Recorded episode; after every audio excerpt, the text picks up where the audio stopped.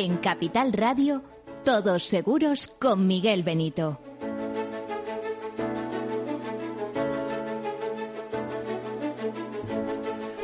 Pues de nuevo, de nuevo continuamos con el mundo del seguro. Hoy es un poquito especial, eh, son necesidades de programación, podríamos decirlo, porque se nos acumulaban los temas, los temas aseguradores. También se acumulan los temas de tercer sector, pero tiempo tendremos de irlos desgranando poco a poco. Eh, de hecho, también queríamos empezar este programa con un tema importante de tercer sector. Miren, les cuento un pequeño secreto. Yo soy periodista, yo llevo en el mundo del seguro cerca de 50 años. Eh, siempre he tenido mucha atención o me ha importado mucho el tema de mutualidades, hasta el punto que, por ejemplo, he sido el conductor de conductor, presentador, llámenlo X, del último encuentro celebrado los días 3 y 4 en Sevilla, del décimo quinto encuentro de mutualidades. Bueno, pues a partir de ahí y conociendo que eran entidades vinculadas a tercer sector, eh, empecé a idear una serie de cosas en su momento. Por ejemplo, pensar que el sector, eh, que es un sector solidario en sí mismo, debía tener sus premios solidarios del seguro y hoy en día pues hay ya muchas ediciones. Además que cuando fundamos esta emisora de radio debía haber un programa dedicado a tercer sector, por eso siempre cuento que el tercer sector es el 10% del PIB español. Va a parecer una cifra abultada, pero es así. Tengan en cuenta que las mutuas, las mutualidades son entidades de tercer sector y solo las mutualidades suponen 50.000 millones de activos gestionados. Bueno, pues em, a partir de eso, em, decirles que hoy continuamos con temas de seguros, pero que vamos a dar alguna pincelada de tercer sector. Por ejemplo, eh, con esto que nos comunica, que nos cuenta eh, Susana Pérez, directora general de INESE, porque esta tarde se celebra eh, una nueva edición de eh, Premios Solidarios del Seguro.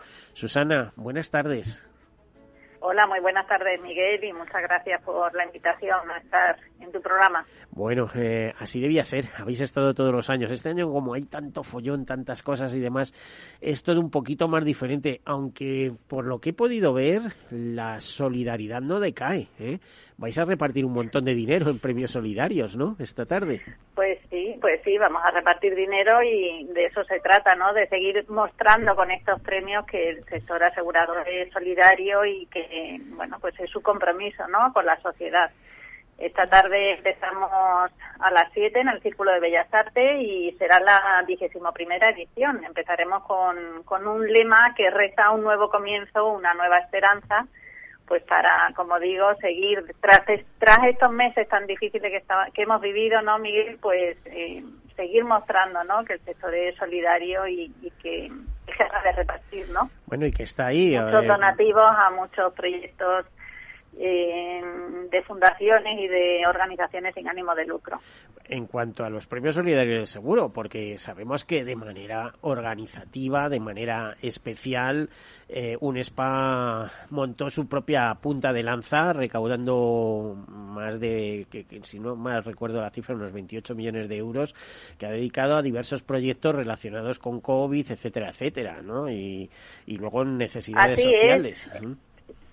Sí, sí, UNESPA, mm, la patronal del sector asegurador, pues bueno, aparte de esa iniciativa, ¿no?, de asegurar a todos los sanitarios y el personal de residencias, pues también, ¿no?, con, con los excedentes, pues también ha hecho su donativo, ¿no? Y estos premios, pues son un, un acto más, ¿no? De una, un reflejo más de todo lo que hace el sector por los más necesitados, ¿no? En, y, además en estos meses, como digo, de tan dura pandemia, pues yo creo que son más necesarios, ¿no? Y más importantes, ¿no? Darlos a conocer y, y, seguir mostrando ¿no? ese compromiso y ese reflejo ante la sociedad de que el sector asegurador tiene esa función social y ese espíritu solidario ¿no? que impregna toda la actividad aseguradora. Además es que las fundaciones del seguro cada vez eh, tienen más penetración social en todos los sentidos. Yo aquí he recogido una serie de fundaciones, por ejemplo, de noticias, el Observatorio de Catástrofe de Fundación AON. Ya sabemos que es un grupo eh, de consultoría y mediación de seguros eh, que cotiza en la bolsa de Nueva York, importantísimo aún en este caso, o bien de KV, que estamos hablando de la primera aseguradora de salud en Alemania, eh, con su Fundación Integralia, o Fundación AXA, con toda su potencia. Estoy leyendo aquí, por ejemplo, una noticia de Fundación AXA Inex Educación presenta en el, en el Senado el estudio de percepción de los avances realizados en la España despoblada desde el 31 de marzo de 2019. En fin, por no hablar de Fundación Mafre y 14.000 fundaciones que hay por ahí del mundo vinculadas al mundo del seguro. Un mundo eh, en el que se refleja esa solidaridad. Por cierto, que ese granito de arena que aportan los premios solidarios del seguro, eh, ese granito de arena me parece que poquito a poquito ya va por los 2,5 millones de euros entregados a pequeños proyectos de ONGs. ¿Es así? Así es, Miguel. Eh, durante estos 20, ya con esta vigésimo primera edición, vamos a entregar o hemos entregado en total 2,4 millones de euros para hacer la cifra más exacta a, a 411 proyectos, ¿no? De, de, en todos estos organizaciones, años. ¿no? ¿Eh? En todos estos años, decía. ¿Perdona? En todos estos años que son más de 20 años, ¿no? 20 en todos estos años. 21 en todos estos años. Sí, sí. Es que tengo el sonido regular y no te escucho demasiado bien. Bueno, no te preocupes. Pero sí, sí, la verdad que sí, que, que se han entregado mucho, muchos donativos, mucho dinero recaudado para tantos proyectos necesarios, ¿no? Y, y sí que es verdad que ahora el sector, como tú bien dices, pues está muy enfocado en esa responsabilidad social corporativa, creando sus propias fundaciones y, y pero bueno, eso es algo que, que la verdad estamos muy contentos, pero hace pues 21 años, cuando tú sabes bien que fomentamos y creamos estos premios solidarios, pues todavía nadie hablaba de RCP, solidaridad, ¿no? Bueno, hubo que defender la idea de que estaba muy bien. Sí. sí, te decía Susana que hubo que defender la idea de que estaba muy bien que cada uno hiciera lo que quisiera, pero que corporativamente las aseguradoras se podían unir y unidas podían tener un gran acto de solidario con el mundo de las ONGs, que es un mundo que siempre está necesitado de financiación, por cierto. Sí, y ojalá que ¿no? Que ojalá es, que se, acopla el teléfono, no sé con qué. Se está acoplando el teléfono. Sí, pues no sé, estoy aquí en casa, pero suelo tener buena conexión. No, no sé qué está pasando hoy, pero vamos. No, que decía que, que, que, sí, que tenemos la esperanza de que todas las ONG, ojalá que, que además hemos visto que han sido tan necesarias durante todo este tiempo, pues consigan esa financiación del Estado para, bueno, pues darle esa mayor estabilidad, ¿no? Y sí que, mm, sí, sí, que en su día, bueno, pues eh, desde hace muchos años están las compañías trabajando, las compañías y todas las entidades que trabajan para el sector trabajando en la solidaridad y en proyectos sociales, pero sí que es verdad que, que hacía falta ¿no? una plataforma, un, una acción conjunta de todo el sector, ¿no? Que nos ayudara a demostrar aún más a la sociedad todo lo bueno que hace el sector por ella, ¿no? Y por los mm. más desfavorecidos. Bueno, pues eh, el tema muy, muy interesante. Hasta aquí llegamos, porque no sé si esta tarde puede ir cualquiera o ya estáis, eh, como aquel que dice, con aforo completo, por no decir petados, eh, con aforo completo.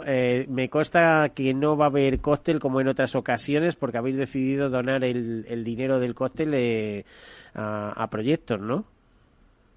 Así es, hemos decidido, bueno, también porque al final, bueno, pues con este repunte del COVID estábamos un poco, bueno, preocupados, ¿no? Por posibles contagios. Hemos visto que, y de acuerdo con todas las entidades que, que han sido las donantes en este premio, pues dedicar esa cantidad eh, destinada al cóctel, pues eh, cederlo a, a, todos los damnificados en el, en el, por el, a todos los damnificados del volcán de La Palma que sin duda lo van a necesitar mucho más y, lo entregaremos pues a diferentes organizaciones pues para que ellos bueno pues lo repartan y le ayuden a todos los que están sufriendo no con esta mm. con esta erupción.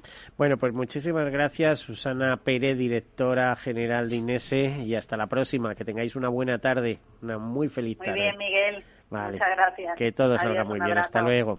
Bueno, y ahora entramos en conversación con nuestros invitados. Eh, hace no demasiado tiempo se ponía en marcha una nueva marca que agrupaba determinadas, eh, determinados temas una marca que se llama Iris Global. Iris Global eh, está relacionada con el mundo de la asistencia, también con algún grupo asegurador.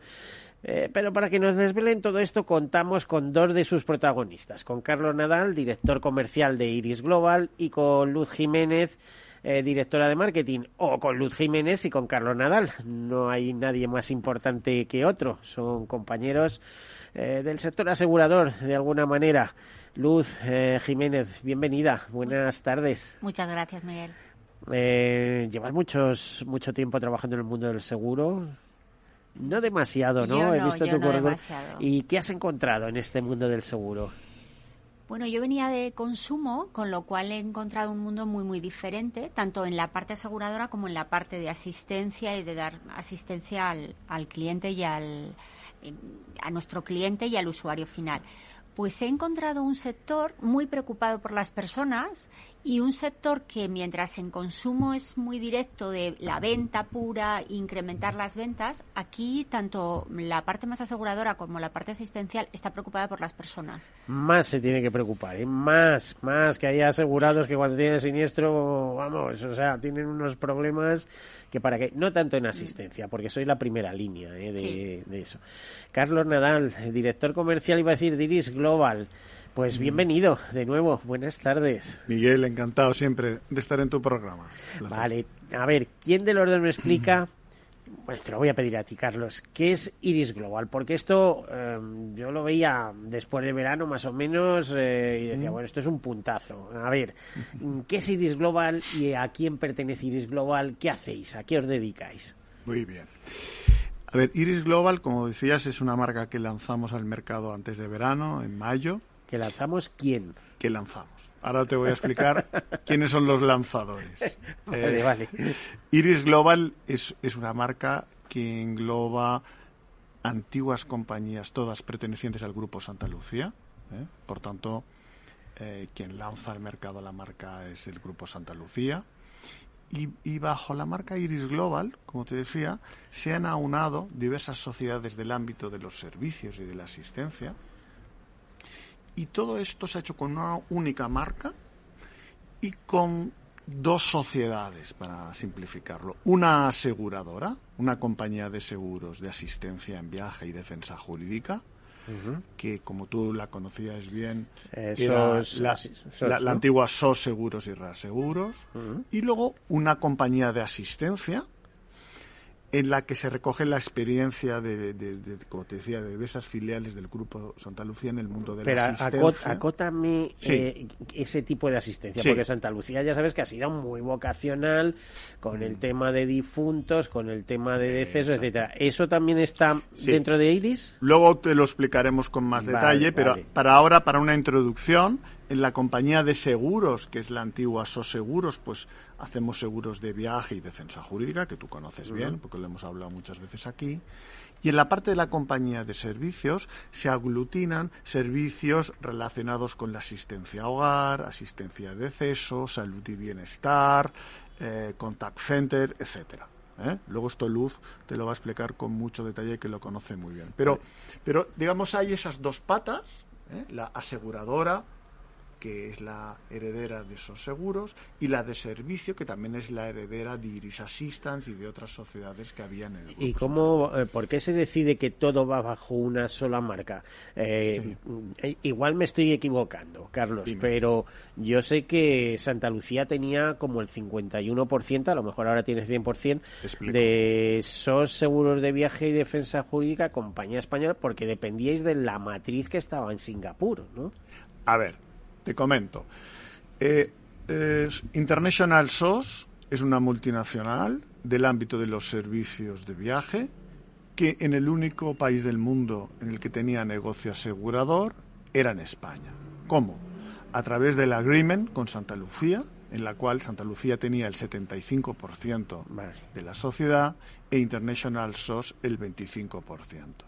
¿Qué es lo que ocurre? Pues que Santa Lucía compra ese 25%, Vale, vale, por vale. tanto se hace propietaria del 100%, y como la marca International SOS era una marca de la multinacional, que dices tú, de Singapur, en fin, de, de- está- el central está en Londres, en muchos sitios, eh, se decidió esto, junto con la agrupación de diversas compañías de servicios, entre ellas Iris Assistance y otras, crear una nueva marca que es Iris Global, en la que ya todo pertenece al 100% al Grupo Santa Lucía. International SOS, acuérdate que daba servicio dentro de líneas aéreas cuando había algún problema a pasajeros, etcétera, etcétera, dabais asesoramiento médico. Eh, ¿Esas relaciones persisten en el sentido de vía reaseguro, vía como lo que quieras, em, tener eh, la capacidad de un grupo internacional detrás de esta Iris Global aseguradora? Aseguradora y de servicios. Y ¿eh? Siempre servicios. eh, las dos patas. Sí. Cuando Santa Lucía compra ese 25%, después de tantos años de relación, evidentemente hay unos acuerdos de colaboración porque la relación siempre ha sido muy buena. Y eh, Iris Global sigue utilizando en este momento la red asistencial de International SOS. También hay que decir que International SOS, que estaba más centrada aquí en España en temas de seguridad, de security para empresas, etcétera, etcétera, no aseguradores, ha creado en España una compañía de security para seguir dando servicio a las empresas, no desde la vertiente aseguradora, que eso lo hace Iris Global, sino de la vertiente de security para las grandes empresas. ¿eh? Siguen en España y colaboramos, evidentemente, siempre que podemos. Eh, Luz, Iris Global, ¿cómo nace? ¿Cómo marca? ¿Qué- qué- qué- ¿En qué momento determinado? Pues a lo largo de este año y podríamos decir que el momento en el que nace es en junio, que hacemos la presentación ya a los medios. Se lo habíamos presentado a nuestros clientes, tanto a clientes de empresa como a mediadores. Y el lanzamiento en medios se hace a partir de junio. Y a partir de junio lo que estamos haciendo es tratando de difundirlo tanto en el sector asegurador, que es uno de nuestros eh, claves, eh, segmentos clave, como para otros sectores. Porque, como estaba comentando Carlos, nosotros tenemos tal amplitud de oferta de de servicios que podemos llegar a empresas que no son aseguradoras. O sea, hacemos, eh, podemos hacer servicios para utilities, para retail, para diferentes tipos de segmento. Porque hogar, una vez que tienes toda la red, todos los recursos, puedes utilizarlo. O el tema de viaje que comentaba. Iba a eh, decir, muy centrados en las personas, y me vas a decir sí, pero a través también a veces de empresas, de tal, del hogar, de, de muchas cosas, Sí, ¿no? exacto. Y claro, te entiendo perfectamente cuando decías, no, no, las personas, las personas eh, importan mucho. Vamos a ver, si estáis dando asistencia en el tema de decesos, pues ya ves tú. O sea, tiene que haber un humanismo por ahí Sí. eh, y un factor emocional que... Muy, muy importante. Muy importante, efectivamente. Eh, en- en- yo creo que en general en la asistencia, que es lo que se banaliza tanto del momento de la verdad, que es el momento en el que pues el seguro es una promesa de que te ayudarán o de que estarán cuando lo necesites y la asistencia es cumplir esa promesa, es estar realmente. Por eso hablábamos de la parte humana que es tan importante. Y en nuestro caso lo que intentamos es que sea muy completa y muy integral. Es decir, que tengamos desde el contact center que coge la llamada, tengamos los equipos que lo gestionan, tengamos una red preparada, tengamos si existe un problema jurídico, todo el equipo de abogados, con lo cual tenemos una oferta muy A completa. ver, voy a hacer un chascarrillo. No sois de esas empresas que tenéis un número de contacto y cuando llamas te sale la típica inteligencia artificial y dice, si es decesos, pulse uno, si es hogar, pulse dos, si es eh, eh, viajes, pulse tres, si es no sé qué, pulse cuatro y al final pulsas cuatro y no te hace ni caso nadie. O sea, eh, no, la no. inasistencia esa es tan brutal que, Mm. por cierto, que leí ayer que, que los bancos van a estar obligados a dar servicio 24 horas al día vía telemática o vía como quieran, lo Mm. cual me parece maravilloso porque esto de esconderse detrás de la inteligencia artificial, vamos, no he visto inteligencia más tonta que Sí, esa. Se o sea, en un momento tan delicado, tan complicado, eh, que hay un problema en un viaje, cuando estás fuera de España, en un problema en casa que tienes una rotura de una tubería, por ejemplo, pero incluso en la situación peor que yo creo que es en un deceso, no nos podemos permitir ni ponerle una inteligencia artificial ni una IVR y que tenga que marcar números, o sea, hay que estar 24 horas y hay que dar una respuesta al cliente, por eso hablábamos de la parte En el caso de decesos, eh, siempre mandáis un, un- No iba a decir un comercial porque no, No, es un comercial. Nosotros lo llamamos agente asesor de o asistencia. un agente de asistencia sí. que ayuda en todos los trámites y y, en fin. Esa persona está a lo largo de todo el proceso, o sea, a la persona que llama para un deceso se le coge el teléfono y a nivel telefónico se le hace la configuración de qué quiere hacer la familia, porque para nosotros el foco es qué quiere. Y a partir de ahí lo que hacemos es que le acompañamos con este agente de asistencia, que va donde esté la familia, si está en el tanatorio, si está en un hospital, si está ya en el cementerio, y esta persona lo que hace es, ayudar, aconsejar y estar cerca de la familia, que todo el servicio se cumpla perfectamente. Y te iba a decir, eh, ¿controláis las quejas? Fundamental. Eh, tenemos el maravilloso NPS. bueno, te lo digo como directora de marketing, que tenéis que estar viendo ahí continuamente eh, estímulo-respuesta, ¿no? Como aquel que decía, a ver cómo responde. Se cuida mucho la experiencia del cliente, eh, dependiendo del tipo de asistencia, podemos cuidar las reclamaciones al final de la asistencia. En el caso de los decesos, lo que hemos hecho es, durante el proceso que es tan corto, porque tenemos que hacerlo todo de una forma muy rápida, ver qué, qué, qué tirantes es, qué problemas, qué pequeñas quejas existen para darles una solución en la vida de esa. Nos queda un minuto para irnos a publicidad, pero cuéntame una cosa. Ahora, con la historia del COVID hubo movidas de todo tipo, pero según me han contado en este mismo programa, aquellos que tenían eh, una aseguradora detrás tuvieron una suerte un poco distinta a los que no tenían nadie. Sí. ¿Eso es así? Sí, sí, eso es así. O sea, que habéis estado encima para que los servicios se pudieran dar en las mejores condiciones dentro de los límites de los límites que había. Mm. Pues pues sí, o sea, me lo confirmas, ¿no? Totalmente, sí, sí, se crearon equipos exclusivos solamente dedicados para ello y para dar una solución y una respuesta, porque efectivamente fue algo que nos desbordó a nosotros y en general a todo el sector. Eh, Carlos, tú también lo has conocido, eso. Sí, desde luego. Lo habéis vivido, diríamos, ¿no? O sea, una auténtica tormenta, acumulación de fallecidos, localización, etcétera, y no era lo mismo eh, tú, por tus medios que con una aseguradora detrás. Hombre, claro, evidentemente. Ante situaciones tan difíciles, siempre mejor contar con la ayuda ¿no? de un especialista, eso está claro. Bueno, vamos a hacer una breve pausa y enseguida continuamos, que nos interesa conocer qué es Iris Global. Música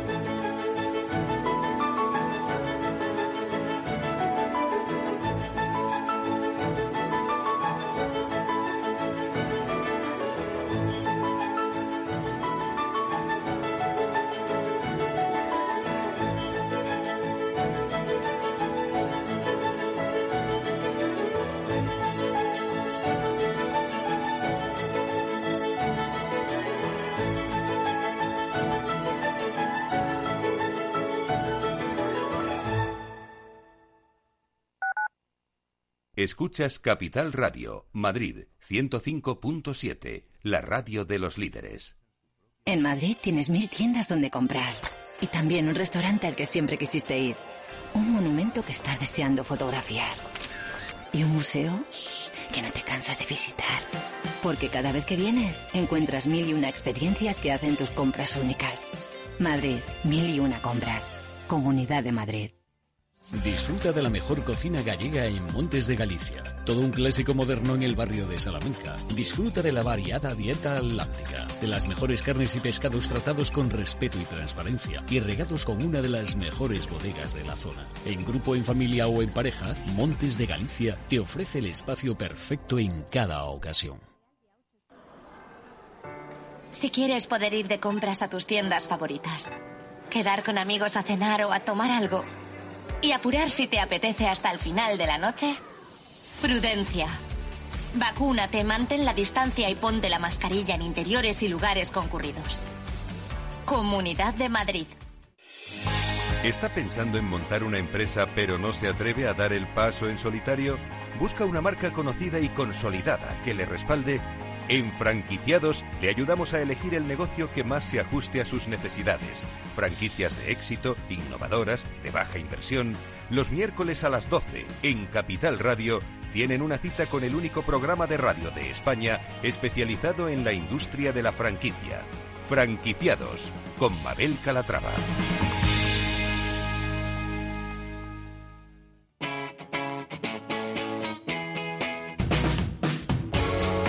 Capital Radio. Despierta la economía.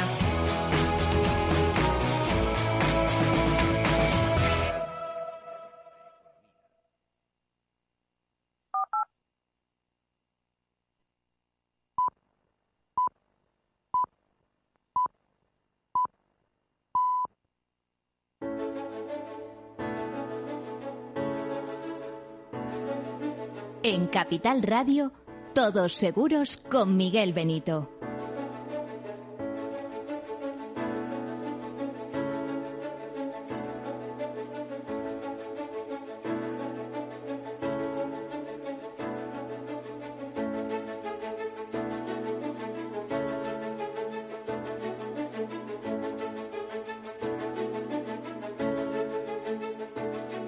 Bueno, pues continuamos, continuamos con este programa, con este dúplo que estamos haciendo hoy de Todos Seguros eh, y eh, hablando sobre Iris Global, esta marca nueva de asistencia, de soluciones de asistencia del Grupo Santa Lucía. Hablamos con Carlos Nadal, director comercial, con Luz Jiménez, directora de marketing. Eh, decíamos, Luz, que cuando llegas, pues recientita, llegada a este Iris Global, eh, no sé cómo organizas todo este pequeño follón de soluciones de nueva marca con un montón de áreas de eh, de áreas y de intereses diferentes y diferenciados eh, de servicios eh, tan diversos como eso, como dices tú, una reparación domiciliaria de una cañería o un tejado. Por cierto, no sé si os pilló la filomena, no erais todavía iris. pero eh, tuvisteis que dar bastante servicio a servicios más personalizados, como puede ser una defensa jurídica o ayudar eh, en, en, un tema de duelo. Eh, en fin, eh, ya me entiendes. Sí. Eh, ¿Cómo organizaste todo esto? Bueno, ¿O ¿Cómo lo contemplaste? Yo venía de la parte de una de las empresas de asistencia que estaba comentando Carlos, de una parte del servicio, y a la hora de unificar todo lo que hemos tratado es de desarrollar cada una de las categorías, ver en qué situación están en el mercado, ver cuáles son los puntos clave y dónde queremos eh, potenciarlos, pero todo siempre bajo esa marca global que es Iris Global. Entonces, bueno, al final hay cosas que podemos unificar, pero en la mayoría de los casos tenemos que identificar los mercados y tenemos que identificar un poco cuáles son los puntos clave para nosotros en cada una de las categorías. Como hablaba Carlos, desde viaje, jurídico, contact center, salud, hogar o decesos. Entonces, con una marca paraguas que unifica todo, pero evidentemente trabajando en cada una de esas categorías. Mm. Tenemos una, gracias a Dios, la unificación y el concepto de esta marca une también la experiencia de todas las personas que trabajaban en ella, o sea, de toda esos años y años de red, de equipos, de recursos que nos hacen que podamos salir ahora al mercado y estar preparados. Mm, Fíjate por qué me interesa, Carlos, especialmente cuando hablamos de SOS y demás, a partir de ahora Iris, porque cuando llegó a España esta marca, la primera entrevista que se hizo, se la hice yo en actualidad aseguradora. Y me acuerdo, me estaba acordando, me estabas viendo tomar nota, es que me ha venido a la cabeza cómo llamaba el artículo, decía servicio de asistencia, un buen complemento. Eh, resulta que de alguna manera el seguro se ha convertido en servicio puro y duro. Si no hay servicio detrás, no hay el contrato se queda difuminado, ¿no? Es decir, a esto que nos contaba un director de Mafre de papelitos y buenas ideas, ¿no? Es un contrato de, de confianza. Es el servicio, ¿no? Lo que al final define el propio producto. Claro, eh, quería añadir, perdonarte, contesto, eh, comentaba eh, Luz. Luz. Este proceso de, de Iris Global eh, lo, lo, ha comentado, pero yo creo que es importante. Hemos estado, mmm, si lanzamos la marca mayo-junio, pues yo creo que año y medio, ¿no, Luz? Sí. Año y medio, casi dos años, eh, pues estableciendo la, la estrategia, el, el, la orientación al cliente, cómo juntábamos, como tú bien decías, que eso es un servicios. O sea, eso no es tan eso fácil. Tiene un mérito que, que para Bueno, qué, ¿no?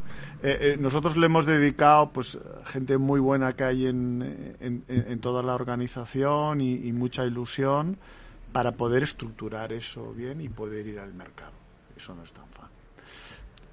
Eh, yendo a tu pregunta, mmm, yo que siempre he estado en el sector asegurador, la raya divisoria entre el servicio y el seguro es tan fina que realmente casi no existe. Es decir, yo recuerdo así cuando de, de, jovencito de actuario cuando empecé, pues que estaba muy separado el seguro con sus provisiones en matemáticas o en vida. Todo eso se ha ido difuminando y ahora la, la diferencia entre el servicio y el seguro solo es la materialización jurídica de cómo se ofrece un servicio. Uh -huh. Resumen, Al final, las aseguradoras damos servicio. O las materializamos a través de un seguro, que para eso tenemos la compañía de seguros, o las materializamos a través de un contrato de servicios, por eso tenemos una compañía de servicios. Pero al final, cara al cliente eso le da igual. Lo que quiere es que el servicio sea el que, el que, sea correcto y el que llegue al cliente final. Por tanto, contestando, sin duda la clave es el servicio. El seguro solo es la materialización jurídica, una de las dos.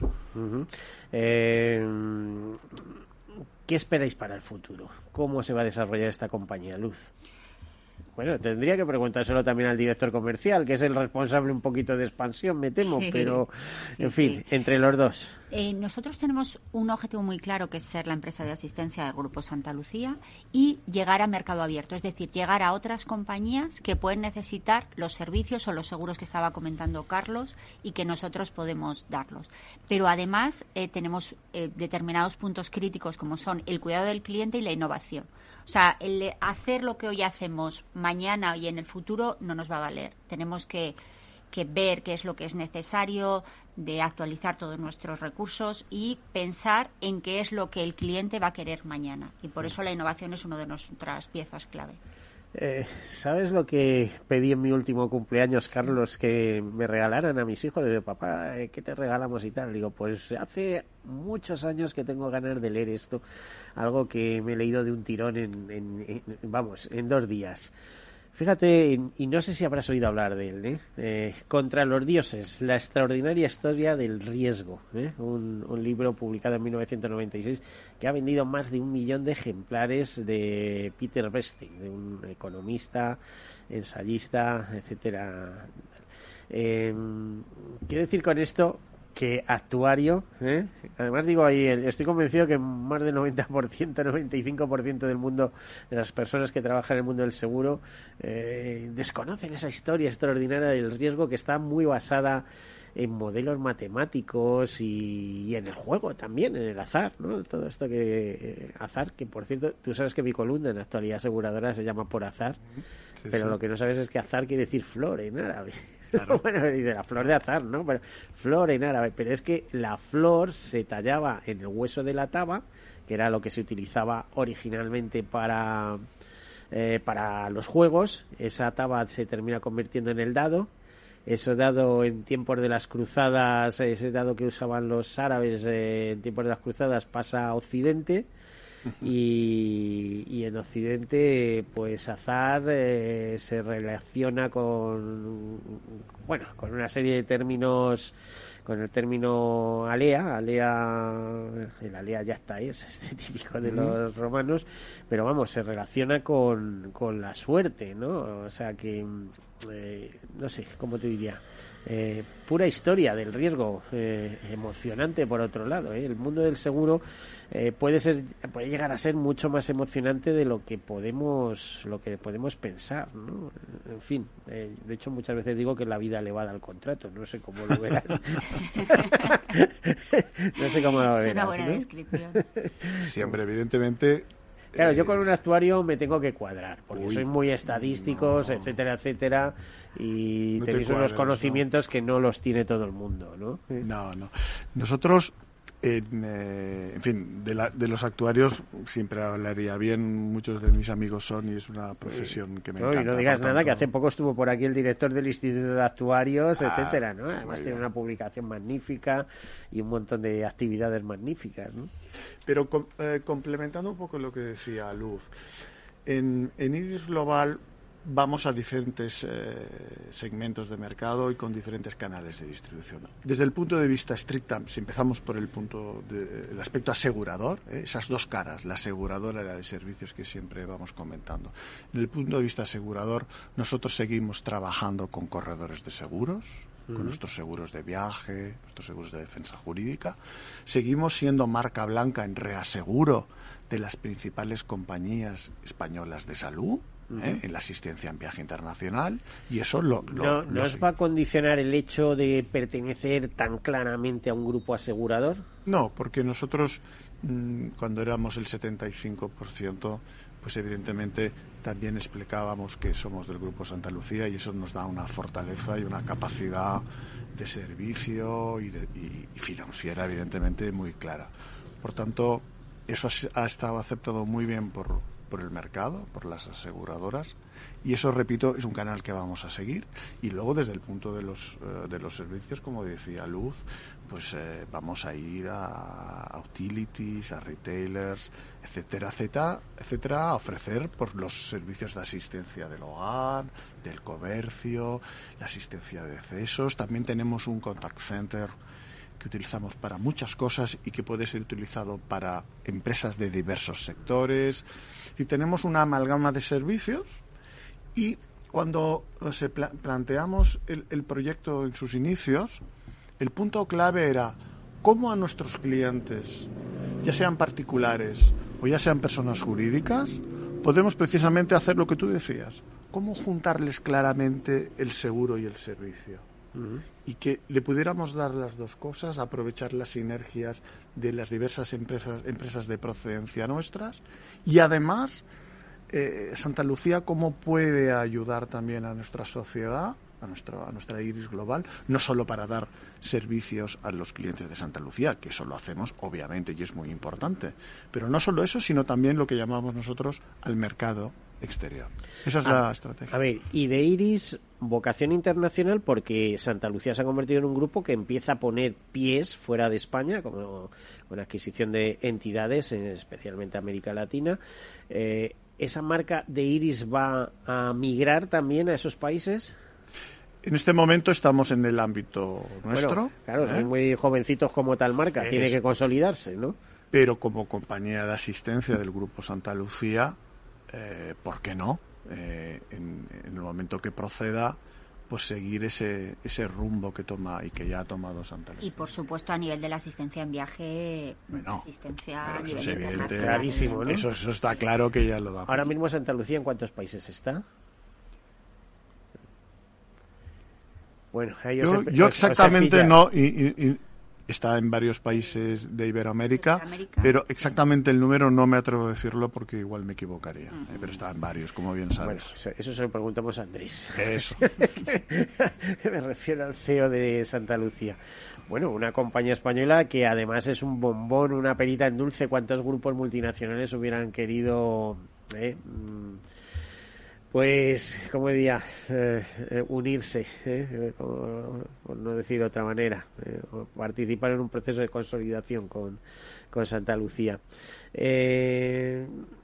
ver, en la estrategia de marketing que, que habrá diseñado Luz, ¿cuáles son los puntos fuertes que a los que queréis ir, a lo que debéis reforzar? Yo te diría esencialmente reforzar la atención al cliente, al, usuario, al perjudicado, pero seguro que tienes identificados muchos más aspectos. Sí, eh, por supuesto hay que seguir trabajando la experiencia de cliente y mejorarla. Ahí la tecnología nos puede ayudar, toda la parte de innovación nos puede ayudar. Eh, y, y, mejorar esa atención y esa experiencia de cliente en las diferentes categorías que hablábamos. Nosotros a nivel de estrategia de marketing tenemos que considerar que para nosotros es clave las empresas B2B, es decir, llegar a otras empresas, llegar al canal de mediadores con el que ya se trabaja, pero hay que seguir reforzándolo. Y nos quedaría una última parte de algunos de los servicios y de los seguros que comentaba Carlos que también se ofrecen al B2C, al usuario final. Con lo cual lo que hacemos es que nuestra, nuestra estrategia se desarrolle en base a este perfil y en base a qué acciones podemos hacer en cada uno de los casos. Por eso estamos ya trabajando en temas de redes sociales, por supuesto en la parte digital, eventos en aquellos em, segmentos en los que más nos interesa y bueno, pues tratar de llegar a ellos. por supuesto, en la parte aseguradora y financieras y en el resto de sectores, como comentaba Carlos. Entonces, es una estrategia mm, con varias vías, tanto por diferente tipología de cliente, diferentes categorías y cómo llegar a, esos clientes. Bueno, eh, estaba viendo que también en temas de dependencia tenéis intereses ahí, ¿no? Con Vallesol, etcétera, ¿no? Es decir, que, y ahí también está Iris. Vallesol es una de las empresas del grupo Santa Lucía.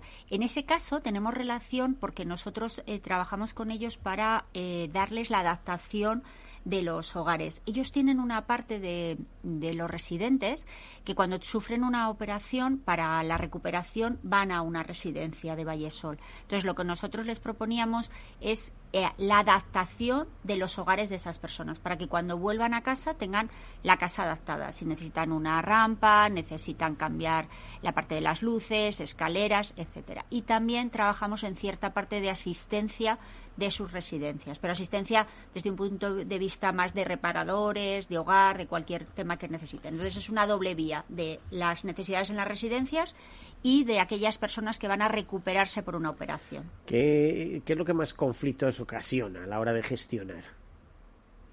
O debería de ver, de gestionar el conflicto, ¿no? Porque cada vez que hay un siniestro de cualquier tipo, ya sea de bienes o personas, eh, se produce el conflicto. Y que todo además sea eh, al mismo tiempo y todo hacerlo...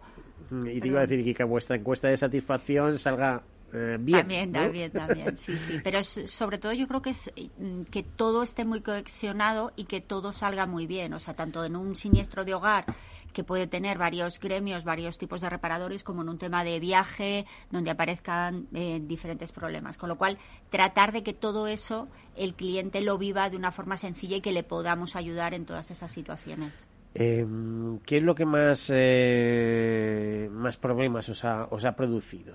Eh, o sea, decir, de, tipo de siniestros, estoy pensando. A ver, los, los, de asistencia, porque hay algunos que son complicados. A ver, asistencia en viaje internacional, por más eh, red extensa que tengas y que tengas unos buenos acuerdos y un buen equipo médico y tengas todos los inputs necesarios, siempre se puede complicar, evidentemente, un problema de salud a, a 2.000 kilómetros. ¿no? Esta etapa de COVID, pues ha sido también desde el punto de vista de los seguros de viaje, pues problemática. Eh, han habido muchos eh, casos de COVID en el extranjero de españoles que estaban por ocio, por trabajo o porque se, que, se quedaron atrapados en cuando empezó el problema y por tanto pues bueno, han habido siniestros de COVID complejos, eh, de trasladarlos sanitariamente aquí a España. Y bueno, siempre hay casos complejos, evidentemente, pero bueno, eso es la experiencia de tantos, tantos años en el caso de viaje tramitando casos complicados, pues bueno, te hace que en estos momentos y en estas situaciones tan límite, pues te, sea más fácil solventar los problemas gordos. Pero sin duda lo ah, han habido en, en, decesos, obviamente, y en viaje también. Eh, eh, ¿Puedes poner el ejemplo de algún siniestro complicado que hayáis gestionado? Recuerdo una persona eh, hace seis, siete meses, una persona en África, en un país africano. Bueno, fíjate cómo estaba el tema. Y, cogió COVID y era una persona, pues bueno, muy con problemas de salud ya, con, con problemas de salud importantes, una persona muy, muy obesa, que hubo que traerla aquí, el avión, en fin, este, recuerdo este caso eh, como uno, pero han habido, han habido muchos también problemas a la hora de repatriar, eh, pues incluso no solo problemas médicos, sino problemas de salir de un país. que, cosas que, pues, que, todo se ha complicado más y bueno, y ahora, ahora con, con el COVID, fíjate, no sé si tendréis algún asegurado que esté en Sudáfrica, que esté intentando alcanzar Europa, que después de alcanzar Europa, que esté intentando alcanzar España. Bueno, ya lo que nos faltaba. Es lo que nos faltaba, Con la Omicron esta y los que vendrán después, porque por lo visto tenemos coronavirus para aburrir, ¿no? O sea, o terminamos encontrando o se termina encontrando gracias a la ciencia, a la investigación científica, el remedio, hmm. o, o lo llevamos claro. ¿eh? esas normalidades que son muy anormales. Nos tenemos que, adaptar a esas nuevas normalidades y el COVID ya. Mm.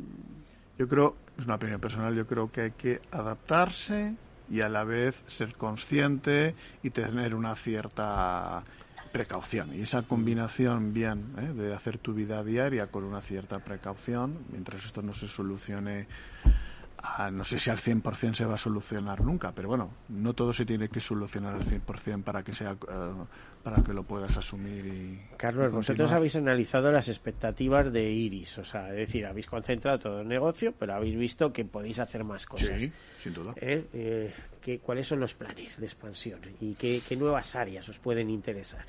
Es una pregunta también para Luz, porque está pensando y ella le tiene que haber dado muchas vueltas a la cabeza a este tema. Eh, sin duda. Luz siempre le da vueltas a la cabeza. Eh, nosotros en el ámbito asegurador mm, vamos a seguir liderando los seguros de viaje y en eso estamos y vamos a continuar y vamos a reafirmar nuestro liderazgo. A ver, a ver, con el permiso de la competencia, ¿eh? Sí. Cuidado, sí, que sí. estás diciendo algo que vaya, Sí. te va a llegar mañana Europa o, AXA Sí. o, No, no, no, o Allianz o tal y a Yo creo que hay posibilidades para todos eh, cuando Hay mercado para todos. Hay mercado para todos. Y además Pero bueno, se tendrá que reactivar, porque ahora mismo los viajes están un poquito parados. Y Bueno, ha habido, una, ha habido una cierta reactivación. ¿eh? Eh, nosotros ahora, si no ocurre ahora con este tema, un, en fin, un cataclismo, y, si no ocurre eso, sí que nosotros prevemos, eh, porque ya lo hemos notado en el tema de viajes, para el año que viene un aumento, tanto en viajes de ocio como en viajes de empresa.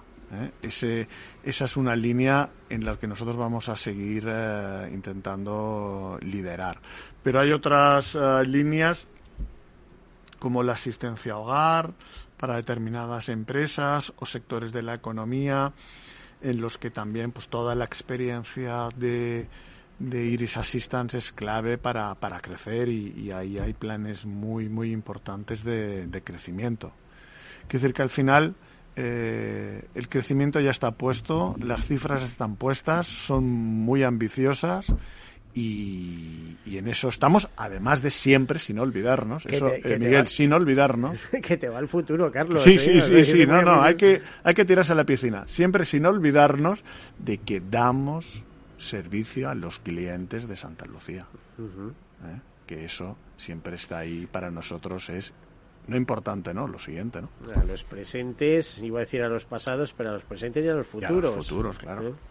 Y Luz, ¿qué aportas sobre esta perspectiva de expansión de, de Iris? Bueno, desde la parte de marketing y de comunicación lo que tenemos es que seguir apostando y, y apoyando y, y construyendo aquellas categorías que no están tan desarrolladas en la compañía. Empezando por el recuerdo de marca, ¿eh? porque los Sí. aseguradores oímos hablar de Iris y fíjate que en este Sí. programa estamos preguntando qué es Iris, ¿no? Mm. O sea, es una primera Sí. especie de presentación muy interesante eh, a medio de medio de comunicación, en medio radio, Mm. pero queremos que, que- que- que tiene que ahondar en el recuerdo, ¿no? Totalmente. Tenemos que trabajar mucho en marca, en ese recuerdo. Eso es lo que vamos a hacer, ya lo estamos haciendo, pero vamos a continuar los siguientes años. Eso es para nosotros muy importante, ser reconocidos tanto en el sector asegurador y financiero y en otros sectores. Y de las categorías que hablábamos, pues seguir trabajando y, como comentaba Carlos, seguir creciendo, evidentemente, en cada una de ellas. En algunas creemos que ya estamos a un nivel muy, muy alto, pero mm, la competencia no para, con lo cual... no, no, aquí no para que- nadie. Además, nadie- las soluciones Insurtech, iba a decir, FinTech, Insurtech, Exacto. se van aplicando continuamente a fin de ganar eh, tres puntos al contrario, etcétera, etcétera.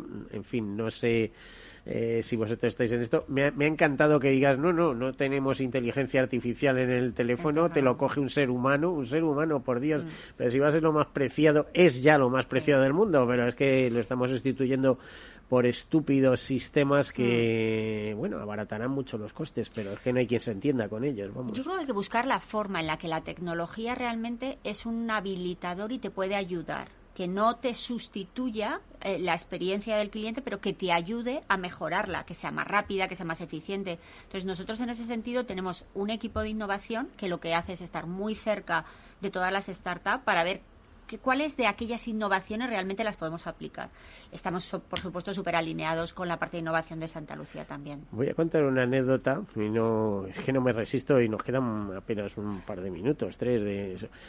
Yo hace poco llamo a Endesa, que en teoría me manda una factura con un dinero a mi favor. Y aparece el la estúpida, esta inteligencia artificial, que cómo me la liaría, que al final lo que decía es que cuánto estaba dispuesto a pagar, poco menos, ¿no? Decía, o sea, le giramos la factura de no sé qué, pero, pero por Dios, si me debes dinero, o sea, bueno, hasta la chillaba, ¿no? Decía, quiero hablar con un ser humano.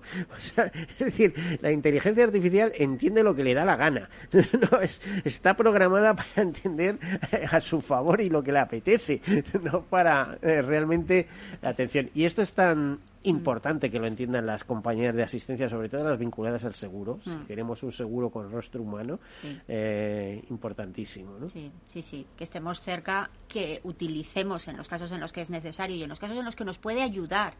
Pero desde luego la parte humana se tiene que mantener, es clave. Bueno, Carlos, te veo satisfecho al frente de esa dirección comercial de, Iris Asistencia o de Iris Global, ¿no? Suena bien. Suena bien. ¿Te gusta Iris Global?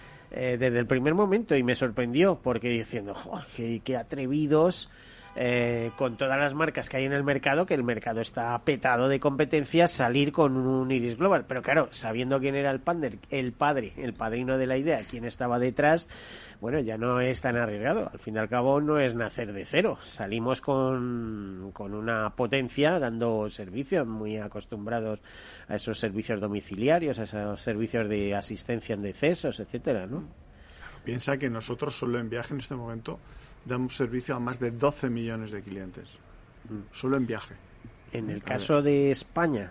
Sí, sí, es decir, nosotros con, con, todas las compañías que trabajamos en reaseguro, damos servicio a más de 12 millones de clientes. Solo estoy hablando de viaje. Eso hay que sumarle todos los otros eh, eh, productos que hemos comentado. Luz, ¿te atreves a dar un número de clientes eh, al final que pueden pasar o, requerir los servicios de asistencia, además de esos 12 millones en viaje?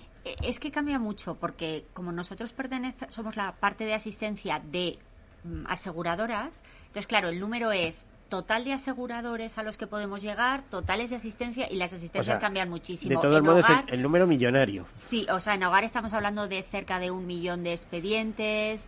Mm, si hablamos de viaje, también estamos hablando de cifras muy altas, o sea. Mm, muy bueno, alto en general. emocionante, en decesos estamos hablando de más de 90.000, o sea, que, que muy altos. Pues esto es lo que ha dado de sí el programa de hoy, este doble programa de Todo Seguro. Recordamos que esta tarde se entregan los premios solidarios de seguro. Hemos compartido eh, pues mesa y estudio con Luz Jiménez, directora de marketing de Iris Global, y también con Carlos Nadal, director comercial de esta nueva marca que iremos conociendo con el transcurso del tiempo, eh, muy vinculada al grupo Asegurador Santa Lucía. Eh, muchísimas gracias a ambos por estar aquí con nosotros a todos ustedes, pues ya saben, la próxima semana más y no me resisto a darles ese consejo que siempre les doy, sean seguros.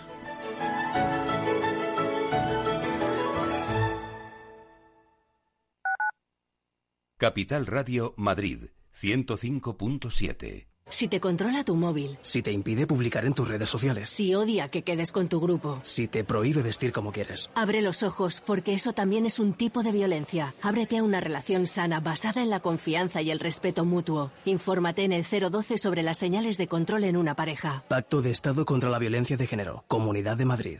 En el restaurante Gaztelubides somos rigurosos con la selección del producto para crear recetas imaginativas que acompañamos de una bodega generosa y brillante y de nuestra magnífica terraza durante todo el año. Restaurante Gaztelubide, carretera de La Coruña, kilómetro 12200, La Florida. Teléfono 91 372 8544. Una recomendación del programa gastronómico Mesa y Descanso. Gráficas Naciones. Más de 50 años de experiencia en el sector de las artes gráficas. Apostamos por la última tecnología tanto en impresión offset como en digital y gran formato. Realizamos todo tipo de impresión. Tarjetas de visita, folletos, libros, vinilos, decoración y montaje de stands. Más información en el 91 629 2145 o en gráficasnaciones.es. Esto te estás perdiendo si no escuchas a Luis Vicente Muñoz en Capital, La Bolsa y la Vida.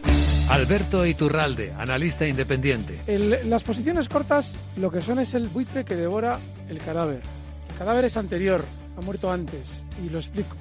Si un valor tiene eh, todavía un núcleo duro dentro que obviamente sabe que esa empresa es viable, apoyar el valor hasta el punto de que las posiciones cortas le dan dinero. Él siempre tiene la posibilidad de, tanto con crédito como con acciones, manipular el valor. Una posición corta si algo hace es subir un valor. No te confundas. Capital, la bolsa y la vida con Luis Vicente Muñoz, el original.